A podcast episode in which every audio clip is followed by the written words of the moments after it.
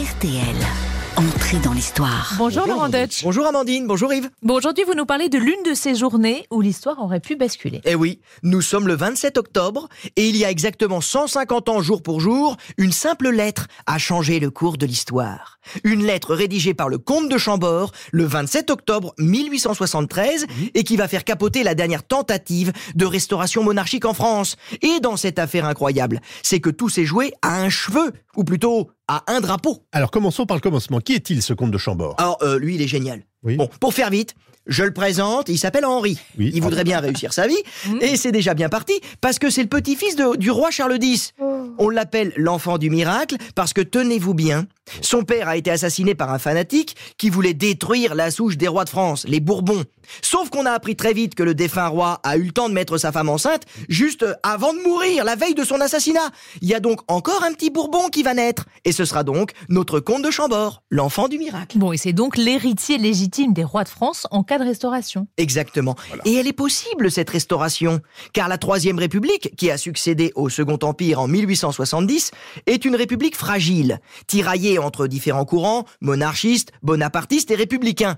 Et après l'épisode de la Commune, qui a divisé et traumatisé les Français, la majorité du pays veut un retour à l'ordre, et même pourquoi pas, un retour à l'ordre monarchique. L'Assemblée nationale y est majoritairement favorable, et le prétendant est là, c'est notre enfant du miracle, le comte de Chambord. Toutes les conditions sont réunies. Certains même crient déjà victoire, comme l'écrivain Alphonse Daudet qui écrit Qu'il vienne vite, notre Henri, on se languit tant de le voir. Alors maintenant, faut nous expliquer pourquoi ça n'a pas marché cette histoire. Eh oui, il va y avoir un hic. Et ce hic, c'est la question du drapeau. Le comte de Chambord ne veut pas du drapeau tricolore bleu-blanc-rouge hérité de la Révolution de 1789.